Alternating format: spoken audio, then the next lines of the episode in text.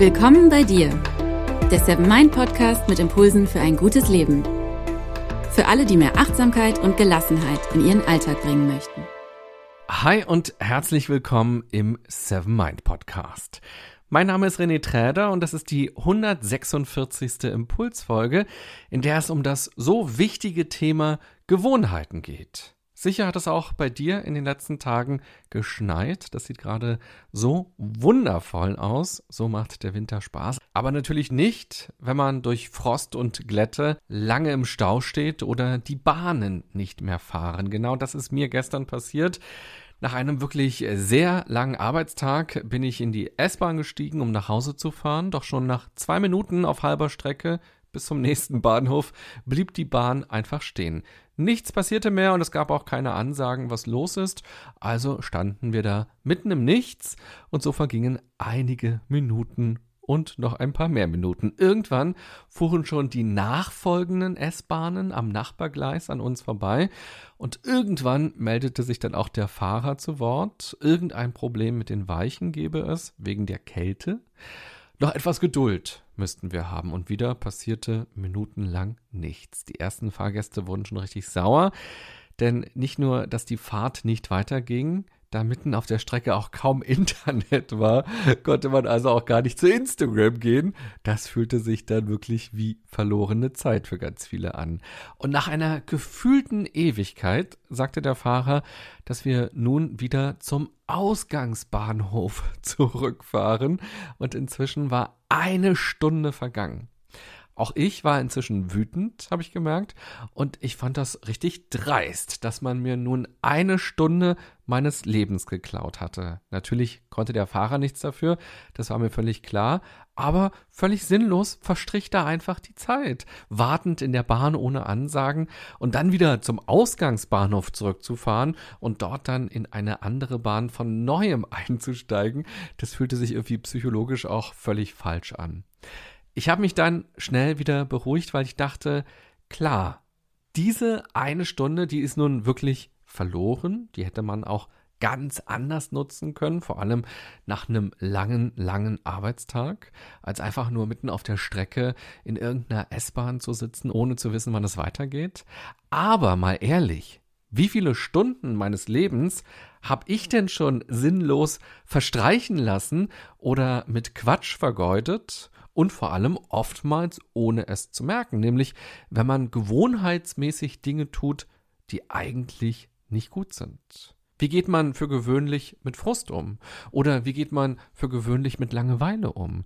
Wie leicht lässt man sich durch den Autopiloten ins Gedankenkarussell setzen? Und wie oft vergeudet man Zeit, weil man irgendwas im Internet oder im Fernsehen guckt? Die eine Stunde, die ich in der Bahn saß, die ist wahrscheinlich nichts dagegen, gegen all die anderen Stunden, die ich ohne es zu merken gewohnheitsmäßig schon vergeudet habe. Deshalb jetzt mal eine Folge zum Thema Gewohnheiten. Wenn uns unsere negativen Gewohnheiten bewusst werden und wir sie aktiv gegen neue gute Gewohnheiten austauschen, vergeuden wir weit weniger wertvolle Lebenszeit. Du weißt sicher aber auch, wie unfassbar schwer es ist, sich von schlechten Gewohnheiten zu verabschieden und neue, gute Gewohnheiten zu entwickeln. Vornehmen kann man sich wahnsinnig viel, doch wie ist das dann mit der Umsetzung? Wie viele Monate oder eher wie viele Wochen oder Tage hält man dann durch, bevor man wieder in sein altes Verhalten rutscht? Manchmal geht es ja schneller, als man dachte, als man hoffte. Man hat sich das doch alles so schön überlegt, man hat einen Plan gemacht, man hat auch wirklich gute Gründe für das neue Verhalten. Doch trotzdem fällt man wieder zurück in die alten Gewohnheiten. In dieser Folge möchte ich dir eine zentrale Idee davon mitgeben, wie du die Wahrscheinlichkeit erhöhen kannst, dass deine Vorsätze auch wirklich Realität werden. Ich bin fest davon überzeugt, wenn wir besser verstehen, wie Gewohnheiten bei uns Menschen ganz grundsätzlich psychologisch funktionieren und wenn wir auch besser verstehen, wie wir selbst funktionieren, kriegen wir es viel besser hin, das umzusetzen und das dann auch weiterzuentwickeln, was wir uns vorgenommen haben. In dieser Folge möchte ich dir das Modell der Verhaltensschleife vorstellen und wie wir dieses Modell für gutes Verhalten nutzen können. Vorher noch ein kleiner Hinweis aus dem Seven Mind Universum. In der Seven Mind App kennst du natürlich schon die vielen verschiedenen Meditationen und Klänge und Einschlafgeschichten. Seit kurzem gibt's dort auch einige Wissenskurse, die ich gesprochen habe. Die ersten drei vertiefen die Themen Achtsamkeit, Meditation und Schlaf. Der neue Wissenskurs, der jetzt online ist, handelt von Gewohnheiten. Siri aus dem Seven Mind Team hat dafür aktuelle Studien durchforstet und spannende wissenschaftliche Erkenntnisse zusammengetragen, die dabei helfen, die eigenen Gewohnheiten bewusst zu gestalten. Hier in dieser Folge gebe ich dir schon ein paar interessante Einblicke aus diesem Kurs und wenn du das Thema weiter vertiefen möchtest, dann schau mal in die App.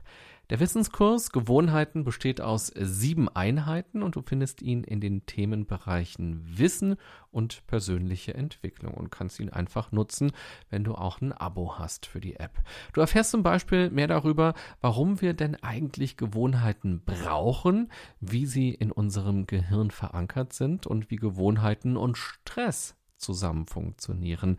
Außerdem gibt es Tipps und unterstützende Methoden, wie es mit den langfristigen Gewohnheiten klappt und welche Rolle Achtsamkeit bei alledem spielt. Den Link zu dem Kurs, den findest du auch nochmal in den Show Notes zu dieser Folge hier. Ein gutes Leben haben wir dann, wenn wir gute Gewohnheiten haben diese steile These stelle ich jetzt einfach mal auf. du kannst ja mal für dich schauen, wie du darüber denkst. Gewohnheiten machen unser Leben leichter. Wenn wir keine Gewohnheiten hätten, ja, dann müssten wir den ganzen Tag über bewusste Entscheidungen treffen und uns immer wieder fragen, wie wir nun mit etwas umgehen wollen. Durch Gewohnheiten kann unser Gehirn wertvolle Energie sparen und wir schaffen dadurch deutlich mehr, weil wir nicht ständig durchs Nachdenken ausgebremst werden. Allerdings unterscheidet unser Gehirn nicht zwischen guten und schlechten Gewohnheiten. Es ist ihm ziemlich egal, was wir tun. Hauptsache, wir denken nicht so viel darüber nach und die Prozesse laufen nahezu automatisch ab. Was mache ich morgens als erstes? Wie putze ich mir eigentlich die Zähne? Tee oder Kaffee? Und wenn ja, wie viel davon eigentlich? Wie komme ich von A nach B? Welche Marmelade kaufe ich? Was tue ich, wenn mich jemand nervt? Und vor allem, wie verbringe ich meine Freizeit? Durch diese vielen kleinen Entscheidungen werden Wege möglich. Ganz simpel gesagt, gesunde, stressfreie, entspannte, stärkende, konstruktive Wege oder eben das Gegenteil. Darum ist es so wichtig, sich selbst und seine Gewohnheiten zu kennen und gezielt gute Gewohnheiten zu stärken. Was glaubst du, wie viele deiner Verhaltensweisen von Gewohnheiten bestimmt werden? In Prozent. Gar nicht so leicht, diese Frage zu beantworten. Übrigens, auch für die Wissenschaft ist das nicht leicht und es gibt verschiedene Ansichten. Der Sozialpsychologe Bas Verplanken von der University of Bath in England geht davon aus, dass zwischen 30 bis 50 Prozent des Handelns durch Gewohnheiten bestimmt werden. Forschungen des Harvard-Professors Gerald Saltman deuten darauf hin, dass etwa 95 Prozent unserer täglichen Entscheidungen das Bewusstsein überhaupt gar nicht erreichen. Und damit wären fast alle Handlungen im Laufe eines Tages durch Gewohnheiten gesteuert. Krass, oder? Du kannst dich ja mal heute und in den nächsten Tagen etwas beobachten und versuchen, dir deiner Entscheidungen und dir deines Verhaltens immer wieder bewusst zu werden. Achte dabei auch auf die vielen Kleinigkeiten. Am besten klappt es übrigens, wenn du es rückblickend machst. Du könntest zum Beispiel zu jeder vollen Stunde kurz innehalten und reflektieren, was du ganz genau in den letzten Minuten getan hast und warum eigentlich. Die spannende Frage ist, wie unsere Gewohnheiten entstehen.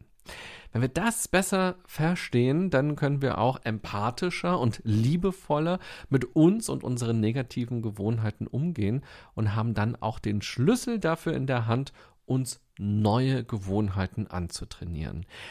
Und das Wort antrainieren, das habe ich ganz bewusst gerade gewählt, weil es aus meiner Sicht am besten beschreibt, worum es sich bei Gewohnheiten handelt. Um eine mehrmalige Wiederholung von etwas, das erst nach einigen Malen zu einer Gewohnheit wird. Es reicht also nicht aus, sich eine Gewohnheit vorzunehmen. Man muss sie einüben. Es geht wirklich darum, sie zu trainieren. Man braucht also Geduld. Das beste Modell, um die Entstehung von Gewohnheiten zu beschreiben, ist der Habit Loop, also der Verhaltenskreislauf oder die Verhaltensschleife. Das Modell zeigt, wie Gewohnheiten unbewusst entstehen, gefestigt und dann auch aufrechterhalten werden. Es besteht aus drei Phasen, die mehrmals ablaufen und sich dadurch dann verfestigen. Los geht es mit einem Auslöser, also mit einem Ereignis. Dieses Ereignis, dieser Auslöser kann im Außen sein, aber auch im Innern. Man könnte auch von Trigger sprechen. So ein Auslöser kann ein Gedanke sein oder eine Emotion. So ein Auslöser kann aber auch eine bestimmte Situation sein. Zum Beispiel morgens aufstehen oder auch der Feierabend. Oder auch ein bestimmter Kontext kann es sein. Zum Beispiel ein Streitgespräch oder auch eine ganz konkrete Person. Im zweiten Schritt geht es dann um ein konkretes Verhalten. Wir haben ja immer viele Möglichkeiten, auf etwas zu reagieren. Vor allem, bevor ein bestimmtes Verhalten zu einer Gewohnheit geworden ist, gibt es ein ganz breites Spektrum an Möglichkeiten, auch wenn uns das nicht immer bewusst ist. In diesem Modell entscheidet man sich also für ein bestimmtes Verhalten und das löst dann im dritten Schritt eine Art Belohnung aus, also ein gutes Gefühl, zum Beispiel Erleichterung oder Entspannung oder Selbstbewusstsein oder auch Freude natürlich. Unser Gehirn hat also gelernt, dass dieses Verhalten irgendwie gut tut. Und dieses Guttun ist nicht im konstruktiven Sinne gemeint, dass es uns wirklich gut tut, weil es einen Konflikt löst oder weil wir uns jetzt gesund verhalten. Es geht einzig und allein um das positive Gefühl. Aus einem Konflikt zu fliehen, oder die eigenen Bedürfnisse nicht anzusprechen, damit es nicht zu einer Konfrontation kommt, kann sich gut anfühlen. Man kann sich dadurch erleichtert fühlen, auch wenn man sich nicht konstruktiv verhalten hat und die Gefahr groß ist, dass die zwischenmenschliche Beziehung auf lange Sicht leidet oder dass man eben immer den kürzeren zieht, weil man seine eigenen Bedürfnisse nach hinten stellt. Aber aus der Situation raus zu sein, bedeutet für unser Gehirn möglicherweise eine Belohnung, weil der Stress langsam verschwinden kann, weil die Anspannung langsam weichen kann. Wendet man dieses Verhalten nun in vergleichbaren Situationen mehrmals an, wird das Verhalten durch das Belohnungsgefühl immer weiter gefestigt. So stark, dass das Verhalten zu unserem typischen Verhalten wird, dass wir möglicherweise gar nicht mehr hinterfragen. Und so, dass wir uns auch gar nicht mehr darüber bewusst sind, dass es auch noch viele andere Möglichkeiten geben würde, in so einer Situation zu reagieren. Wenn uns das dann irgendwann doch mal auffällt und wir uns nicht mehr so verhalten wollen, dann merken wir, wie schwer es ist, sich anders zu verhalten. Die einzige Lösung ist Umlernen. Gewohnheiten sind wie Programme, die innerlich ablaufen. Und diese negativen Gewohnheiten können wir nicht einfach löschen, wie wir eine App vom Handy löschen, Schade eigentlich. Wir müssen das alte Verhalten bewusst und mühsam durch ein neues Verhalten ersetzen. Das bedeutet Arbeit und eben auch Achtsamkeit. Und ganz wichtig, ohne Belohnung, also ohne Bestätigung und ohne ein gutes Gefühl gibt es kein neues Verhalten, gibt es keine neuen Gewohnheiten. Ganz banal ausgedrückt, wenn ich mir jetzt vornehme, nun immer Salat vor dem Mittagessen zu essen, weil ich glaube, ja, das wäre eigentlich ganz gut, das wäre viel gesünder als das, was ich bislang esse. Ja, rational betrachtet wäre das ein gutes Verhalten. Mir aber Salat gar nicht schmeckt oder ich aufgrund von früheren Diäten oder auch vielleicht früheren Esserfahrungen aus der Kindheit Salat negativ bewerte und ich den Eindruck habe, dass das neue Verhalten ein Verzicht darstellt, dann werde ich es maximal für einige Zeit schaffen, mich zu zwingen, den Salat immer vor dem Mittagessen zu essen. Ich betreibe dann Selbstkontrolle. Das ist aber etwas ganz anderes, als eine neue Gewohnheit zu etablieren. Das verwechseln viele Leute.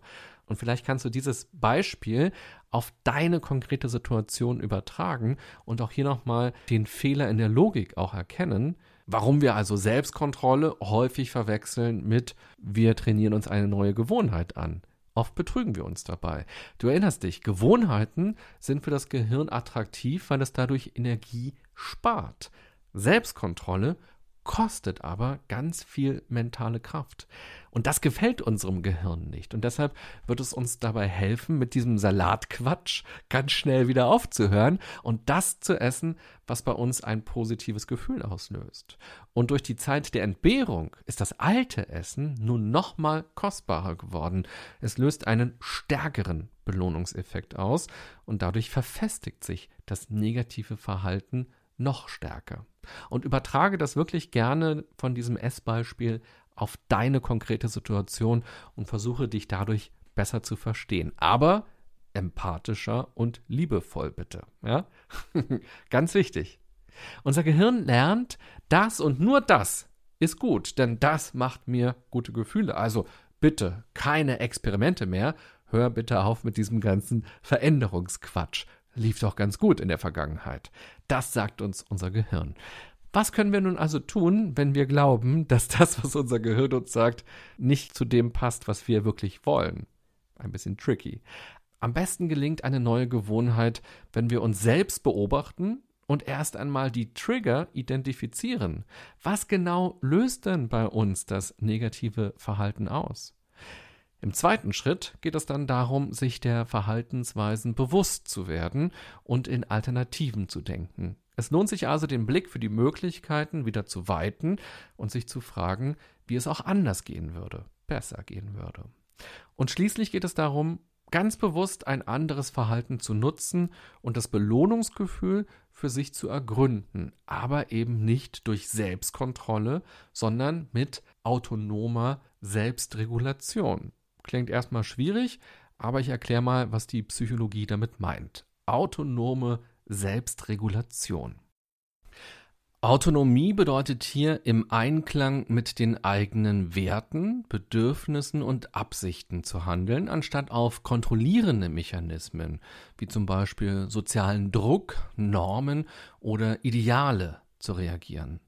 Steigende Autonomie kann auch dazu führen, dass wir uns für neue Ziele entscheiden und alte über Bord werfen, zum Beispiel Yoga machen statt Joggen oder nach Gesundheit streben, anstatt nur gut aussehen zu wollen. Regulieren wir uns selbst auf diese autonome Art, führt das laut verschiedenen Studien zu einigen Verbesserungen. Darunter zählen unter anderem eine bessere Leistung, höhere Kreativität, mehr Ausdauer, stärkere Vitalität und ein höheres Wohlbefinden. Autonome Handlungen nehmen wir als weniger anstrengend wahr und wir verbieten uns dann eben auch nichts. Wir genießen sie eher, als dass wir einen inneren Kampf erleben. Und hier kann uns Achtsamkeit helfen, bewusst wahrzunehmen, wie lohnend eine Handlung oder eine Gewohnheit ist und inwieweit sie dazu beiträgt, aktuelle Ziele zu erreichen, hilft uns also auch dabei, herauszufinden, wie wir uns nun verhalten möchten. Von Moment zu Moment bewusst zu erfahren, wie ein Verhalten uns und unsere Werte beeinflusst, ist also der wesentliche Punkt bei dieser Herangehensweise. Dabei geht es nicht um eine gedankliche Reflexion über das Verhalten und über Konsequenzen, sondern darum, direkt im Moment wahrzunehmen, was ist. Also nicht sich darüber klar zu sein, dass das jetzt gut ist, sondern zu spüren, wie es ist. Es geht also nicht darum, sich mit Argumenten selbst zu überreden, dass man sich künftig so verhält, sondern wahrzunehmen tatsächlich, was gut und was nicht gut für einen selbst ist. Das klingt vielleicht noch erstmal ein bisschen abstrakt, aber ich will es mal etwas praktischer runterbrechen. Übe nach und nach ein Bewusstsein zu entwickeln für Verhaltensweisen, die nicht im Einklang mit deinen eigenen Zielen sind.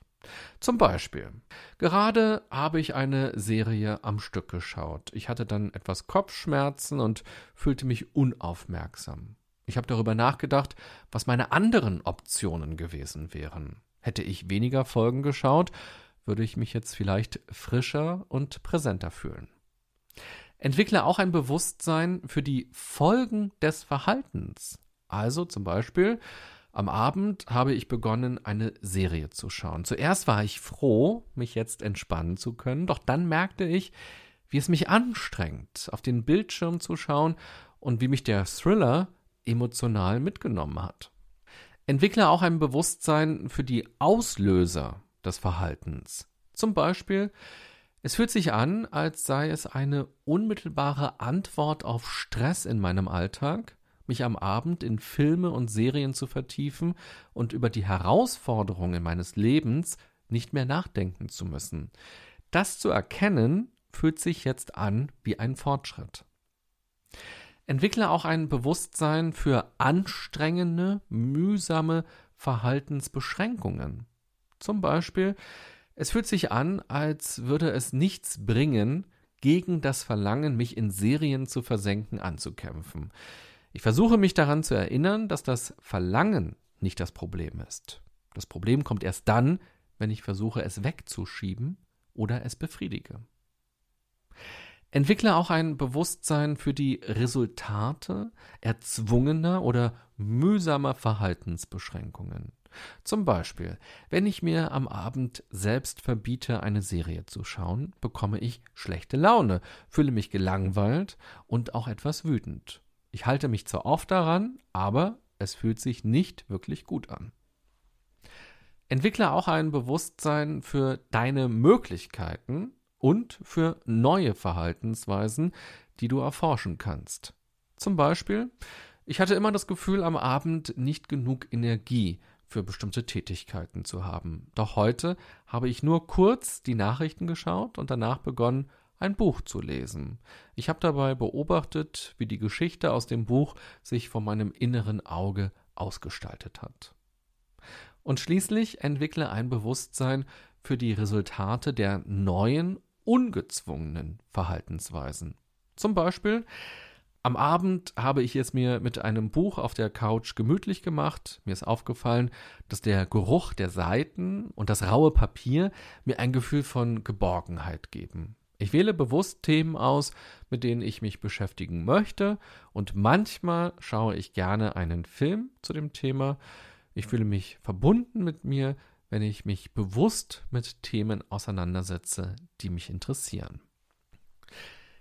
Die Idee zu diesen verschiedenen Bewusstseinsprozessen, die ich dir gerade vorgestellt habe, das waren ja sieben verschiedene, stammt übrigens aus dem psychologischen Paper Self-Regulation Without Force, also Selbstregulation ohne Zwang. Falls du die Hintergründe nochmal nachlesen willst, dann kannst du ganz einfach danach googeln. Du merkst, sich vorzunehmen, stressfreier zu leben, gesünder zu leben und mehr für die eigenen Ziele zu machen, ist leicht gesagt. Und das, was ich dir hier vorgestellt habe, bedeutet erst einmal Arbeit. Das ist mühsam. Das bedeutet Reflexion. Man muss sich damit auseinandersetzen und eben umlernen. Man muss das neue Verhalten trainieren und man muss das alte Verhalten durch neue Verhaltensweisen ersetzen. Step by Step. Aber diese Arbeit lohnt sich, denn dadurch hat man eine echte Chance, neue gute Gewohnheiten zu entwickeln. Probier es gerne Schritt für Schritt aus und berichte auch gerne mal, wie du es geschafft hast, negative Gewohnheiten loszulassen und neue Gewohnheiten zu entwickeln. Was war vielleicht der entscheidende Auslöser oder was war auch die Motivation dabei oder was war vielleicht in Anführungsstrichen der Trick dabei? Was war die Strategie dabei? Schreib uns gerne eine E-Mail, ich bin sehr gespannt. Danke auf jeden Fall, dass du heute wieder mit dabei warst und viel Erfolg bei deinen neuen Gewohnheiten. Ich wünsche dir, wie gewohnt, eine gute und achtsame Zeit, egal wo du bist, ob im Schnee oder ob du auch gerade vielleicht feststeckst in der S-Bahn in Berlin irgendwo oder vielleicht auch mit einer Tüte Chips vorm Fernseher. Ganz bewusst, wenn dir das auffällt. Bis bald. Bye bye, sagt René Träder.